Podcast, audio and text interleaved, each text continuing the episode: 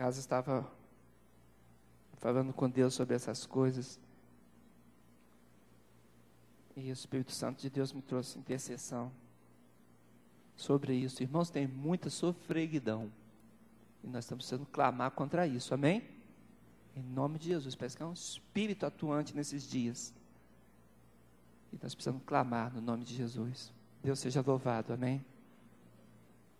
Amém. Eu pedi ajuda do nosso irmão Jorge, nosso grande. Isso, isso, obrigado. É isso mesmo. Nós, há três quartas-feiras passadas, nós começamos apresentando a questão da ceifa, apresentamos dois estudos sobre, sobre a ceifa e um sobre juízo. E antes de darmos oportunidade para os irmãos. É... Que relógio está certo? Não, né? Hã? Daqui a pouco começar a repreender relógio, hein? Ai, Jesus. Eu quero apresentar rapidamente, irmãos, rapidamente então, apenas o tema por trás desses, desse, dessas doutrinas, tá? É muito rápido, por favor. É, quem está iniciando o, o passo de fé, nós fazemos três exposições doutrinárias e temos como base escatologia. E quando chega na quarta, nós damos oportunidade, se houverem perguntas, questões, para serem feitas com liberdade, ok? Bem, por trás do tema ceifa e do juízo, juízo divino, é, existe uma, uma, doutrina que vai embasar tudo isso. Então, eu gostaria de deixar bem claro. Essa doutrina é que Deus é pessoal e tem um propósito. Quando a gente olha a vida dos grandes nomes da Bíblia Sagrada, nós encontramos uma consciência muito forte neles de que Deus não vai arranjando as coisas, não. Deus tem um propósito determinado e ele segue para esta meta. E nós precisamos discernir esse propósito para que a nossa vida possa ser, ser mais feliz. Nós compreendemos onde Deus está encarregando o, o, o alvo das coisas. Nós chamamos de doutrina da vontade de Deus. Pois a doutrina da vontade de Deus expressa primeiramente nos mandamentos e depois nos princípios da lei de Deus isso tem a ver com um Deus pessoal que tem propósito. Duas figuras que destacamos é a figura de Jesus Cristo e a figura de Paulo, porque eles reconheciam a si mesmos como envolvidos dentro desse propósito. Jesus Cristo já sabia desde o princípio o que, que ele estava fazendo aqui, que ele ia morrer, que ele ia ser crucificado, e qual era o objetivo dele entregar a sua vida em nosso resgate, e como que essa morte essa expiação, esse, esse gesto substitutivo, vicário, no nosso lugar nos traria libertação. Jesus Cristo já sabia isso. E ele caminhou exatamente nessa meta. O apóstolo Paulo também compreende isso desde o momento que a sua vida é transformada. E ele sabe que Deus o está envolvendo num grande programa, num grande plano, em que ele iria testemunhar a, as autoridades até chegar no César. E foi exatamente isso que aconteceu por favor. Esse plano de Deus, ele, ele, ele tem relação com a ordem do universo. Então, quando nós falamos disso, é, é, dizemos que o conceito da existência de Deus, esse conceito, ele está envolvido com o fato de que Deus é criador e sustentador. Mas por que, que Deus criou e por que, que Deus sustenta o universo e todas as coisas? Porque ele tem um desígnio, ele tem um alvo a alcançar, Deus tem um plano, existe propósito em toda a ação dele. E esse propósito, ele está discernido na Bíblia Sagrada. E quando a gente lê Gênesis capítulo 1, lá no princípio, verso 31, a avaliação de Deus, algumas pessoas não entendem bem essa avaliação, Deus fala bem assim, e viu Deus tudo quanto fizera, e eis que era o quê? Muito bom. Cada coisa, ele viu Deus que era bom, ele viu Deus que era bom. Quando ele vai fazer análise de tudo, no verso 31, diz bem assim, final da criação. e viu Deus que tudo que ele tinha feito era muito bom. Muito bom no sentido que cada coisa que ele fez estava encaixado na ordem que ele queria. Estava determinando exatamente os objetivos dele.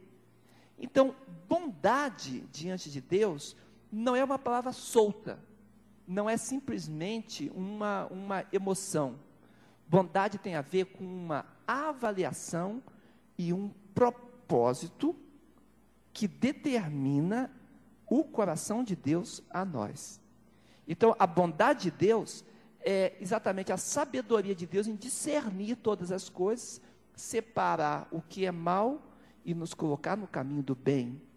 Então, às vezes, o que nós pensamos que é uma coisa ruim, às vezes é uma coisa boa, porque está dentro de um propósito de Deus.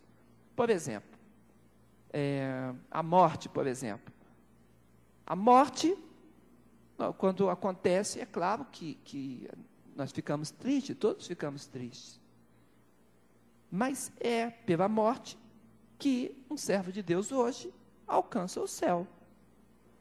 Então, mesmo aquilo que nos parece difícil, pode ser uma porta redundando num bem.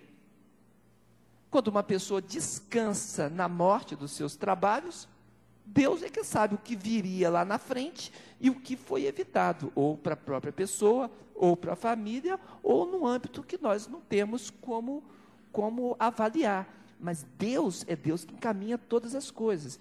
E o nosso coração deve descansar nisso. Sabemos que Ele tem esse propósito. E Ele é imanente nos seus propósitos. Isso é muito importante. Imanência quer dizer que Deus tem relacionamento. Ele não é aquele Deus supremo, elevado, distante, lá no trono de Deus. Outro dia eu escutei uma oração assim, estava bonita a oração, mas parecia tão distante. O, o irmãozinho estava orando e falou assim: Ó oh, Senhor, graças te dou que tu, ó Deus onipotente, que estás assentado no trono do universo e cercado pelos querubins da glória, onde não entra pecado, a santidade te envolve, a glória é o teu brilho, que ninguém poderá contemplar. E estava bonito aquilo. E ele foi falando aquelas coisas, me trouxe alegria. Mas ao mesmo tempo que me trouxe alegria, foi distanciando tanto. E aquele trono estava grande, mas estava longe. E o objetivo de Deus não é esse somente. É claro que nós não devemos perder a visão da glória de Deus. E temos temor de Deus, né? Sabemos quem Ele é, o que Ele pode fazer. Mas isso não deve separar-nos da realidade que Deus quer se relacionar com aquele que o busca. Amém? Se você invocar o nome do Senhor, você será salvo. Porque é isso que a palavra de Deus diz. Então, Deus tem se tornado imanente nos seus propósitos. Mas quando a gente vê isso, tem gente que pensa bem assim: então, como é que, que, que funciona isso? Será que ninguém pode ir contra os propósitos de Deus? É claro que pode. História de Gênesis, de toda a humanidade, nós encontramos pessoas que não aceitam. O propósito de Deus é nos levar para o céu. Quantos não querem? Quando você fala, não, deixa eu viver minha vida eu mesmo. Mas Jesus morreu por você. Não, eu que quero morrer por mim. Não é verdade? Muitas pessoas querem viver a vida própria delas. E o propósito de Deus está aberto. Nós estamos na época da graça de Deus derramada sobre nós.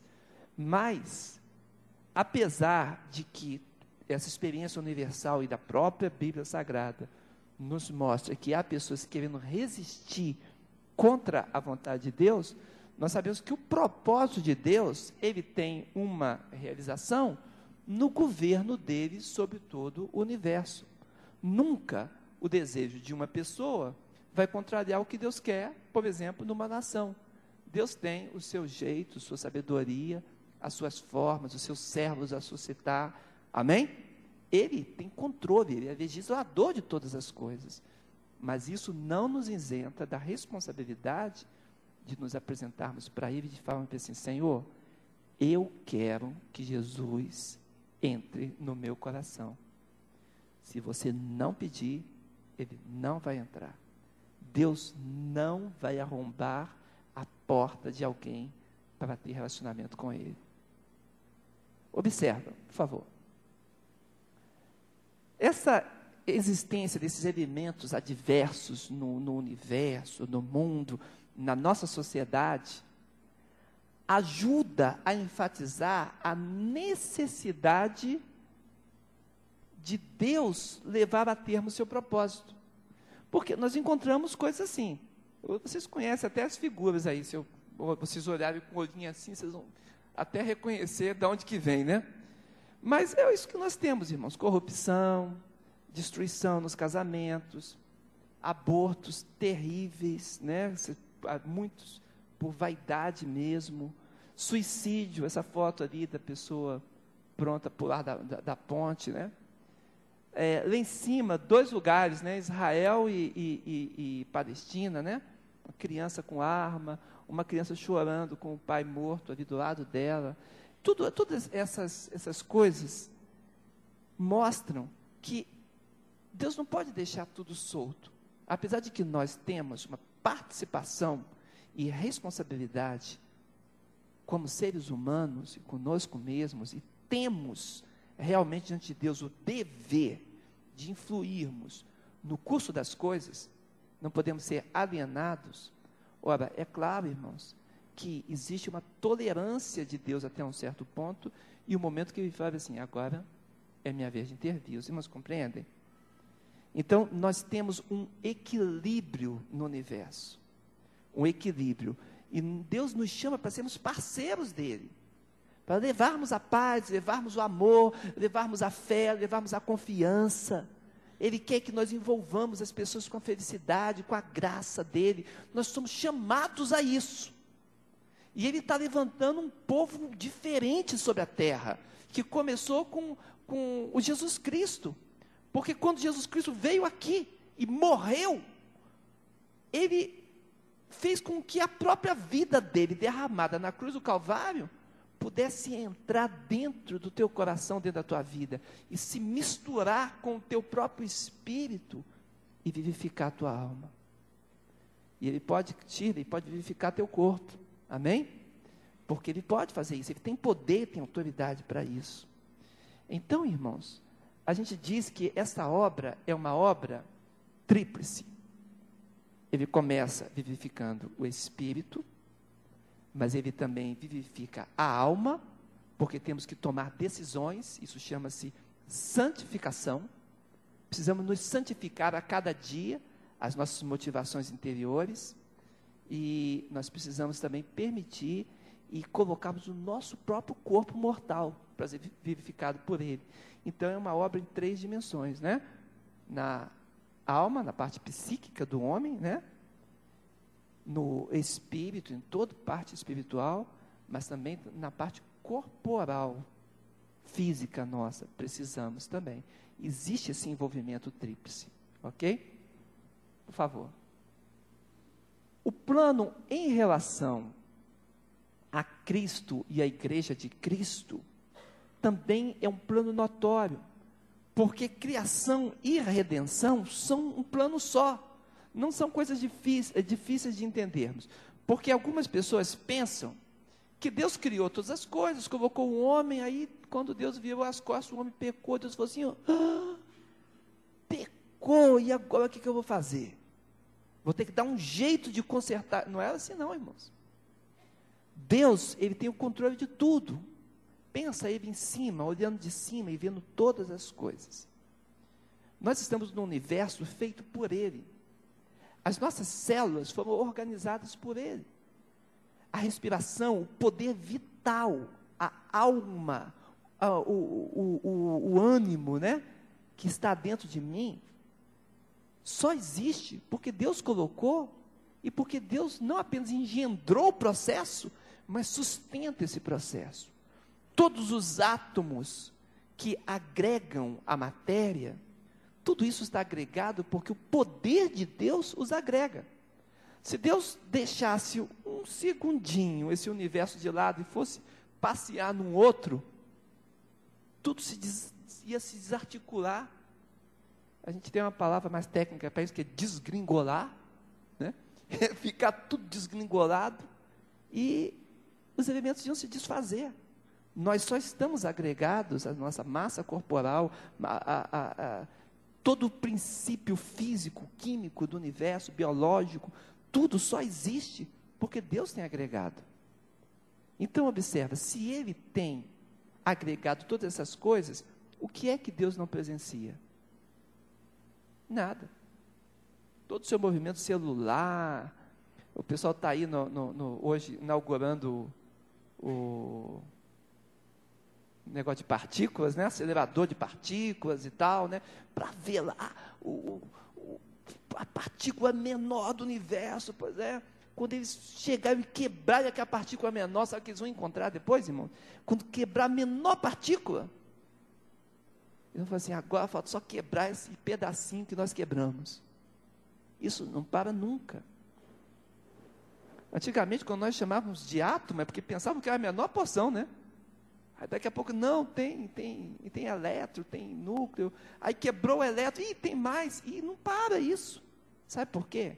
Porque quem montou isso com essa sabedoria toda foi Deus.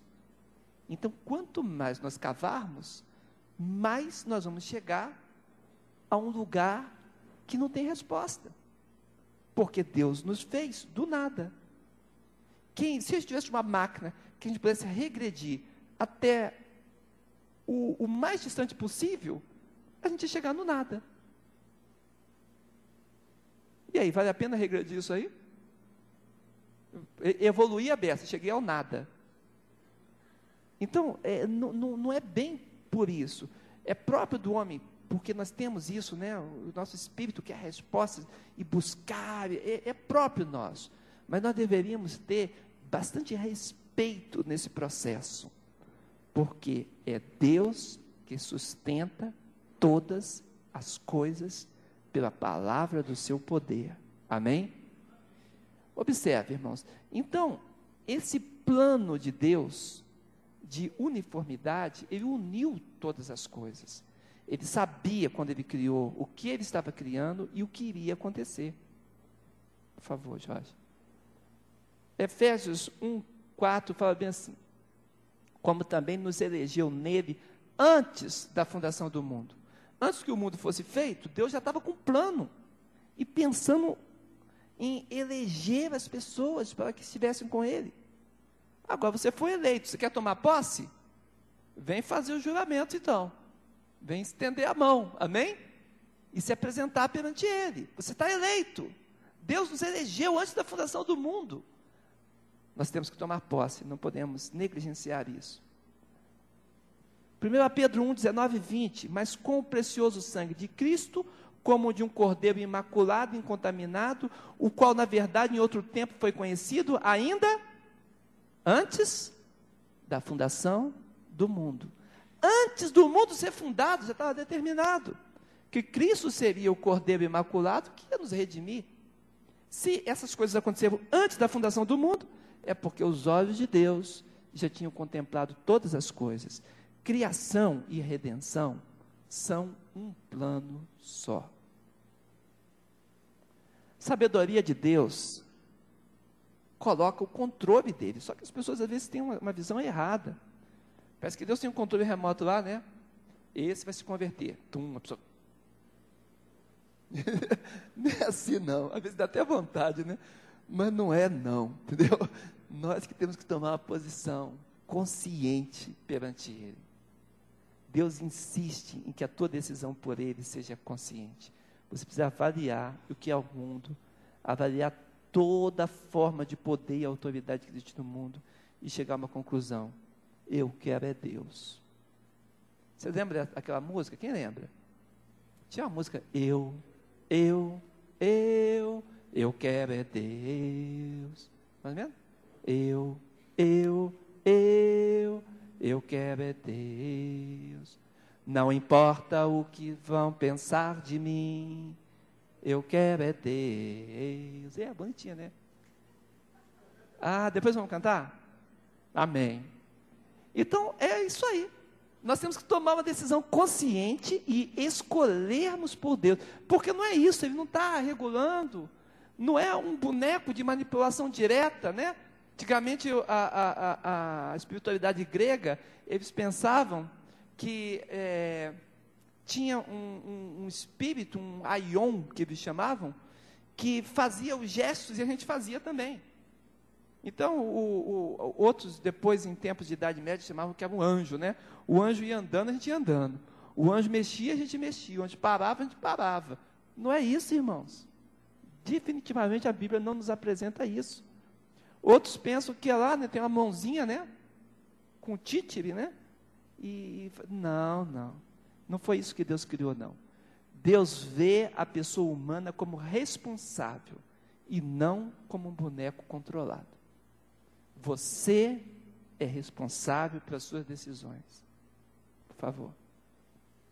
Portanto, como diz o Espírito Santo, se ouvirdes a sua voz, não endureçais os vossos corações. Está lá em Hebreus 3,7. Se você está ouvindo a voz de Deus, não endureça o seu coração, porque é você que determina isso. Crer é uma questão de se posicionar diante de Deus. Eu uma vez estava pregando para uma pessoa lá no Palácio da Guanabara, no Rio de Janeiro, um homem muito famoso. E estava no governo, era daquela época. Hoje ele já morreu. Se ele tivesse vivo, eu ia dizer o nome dele. Mas ele faleceu. E ele falou bem assim para mim: Olha, eu até queria crer em Deus mas Deus não me deu esse dom. Fácil, né? Se ele tivesse me dado o dom de crer, eu creria. Como ele não me deu, então a culpa é dele. Prático, né? Aí ele me lia um versículo que era Efésios 2, verso 8. Quem lembra de Efésios 2, verso 8? Pela graça sois salvo, mediante a fé, e isso não vem de vós, é Dom de Deus. Aí ele lia o versículo e deu para mim. O versículo lá no, no, no, no, Guanabara, né?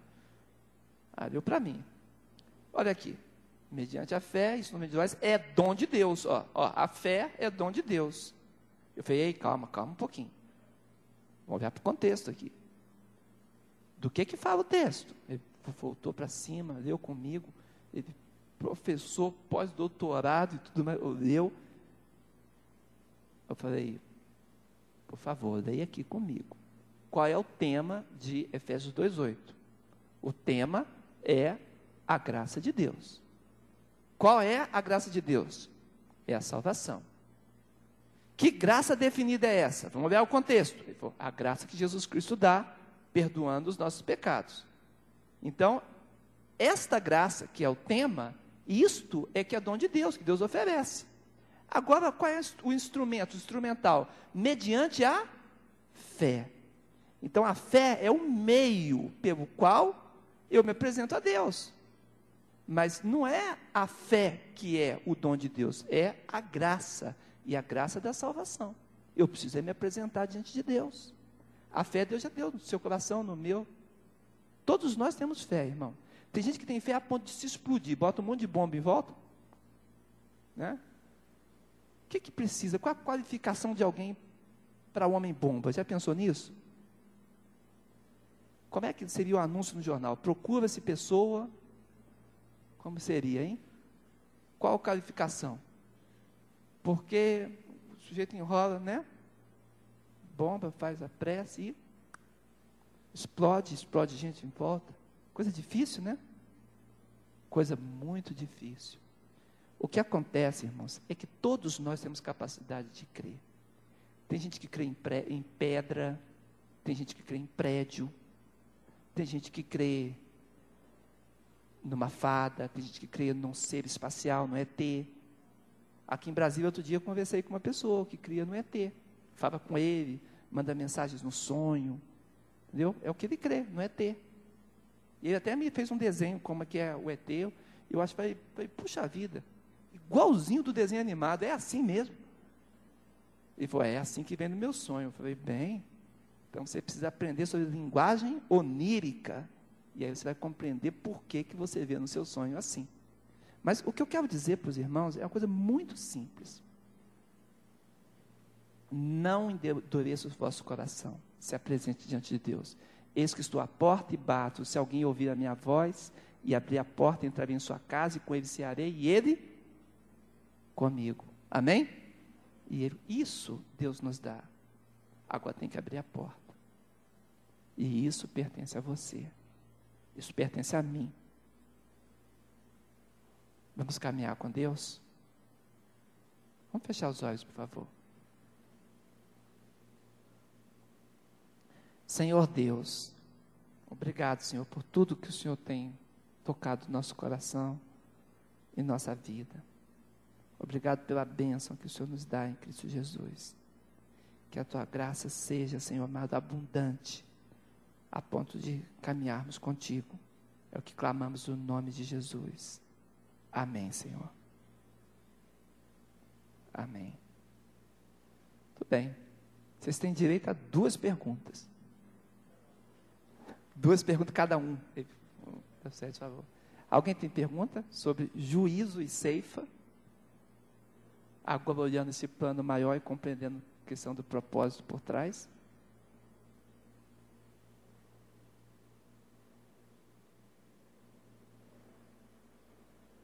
Não? Então vou seguir. Amém. Tem certeza? Então vamos seguir. Amém. Oi? ah, por favor, Leandra, Leandra? Ou é a Mariane? Qual das duas mãos? As duas, né? Pois não, pode falar.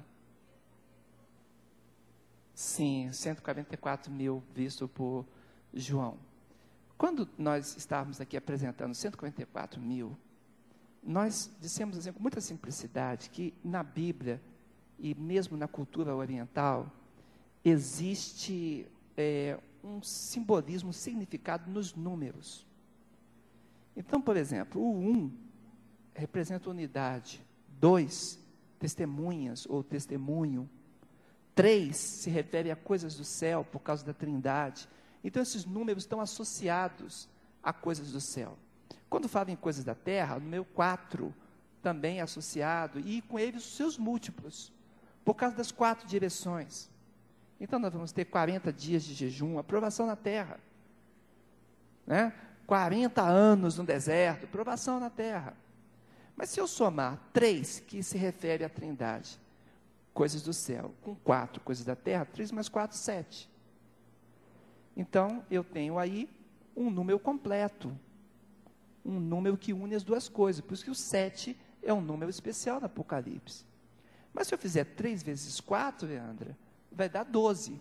Então, quando as coisas do céu multiplicam sobre as coisas da terra, incidem sobre as coisas da, da, da terra, então nós temos o número do povo de Deus.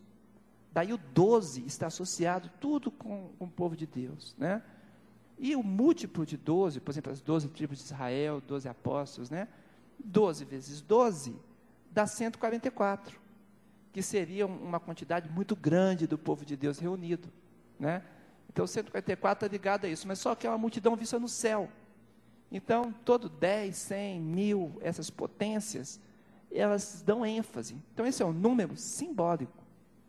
Eu até brinquei quando estava dando estudo aqui, falei assim, imagina o sujeito que é o número 144.001, segurando a senha lá na fila, poxa, por um número, eu não vou para o céu, né? 144 assinalados com a proteção de Deus e ele é o 144.001. Já pensou que encrenca?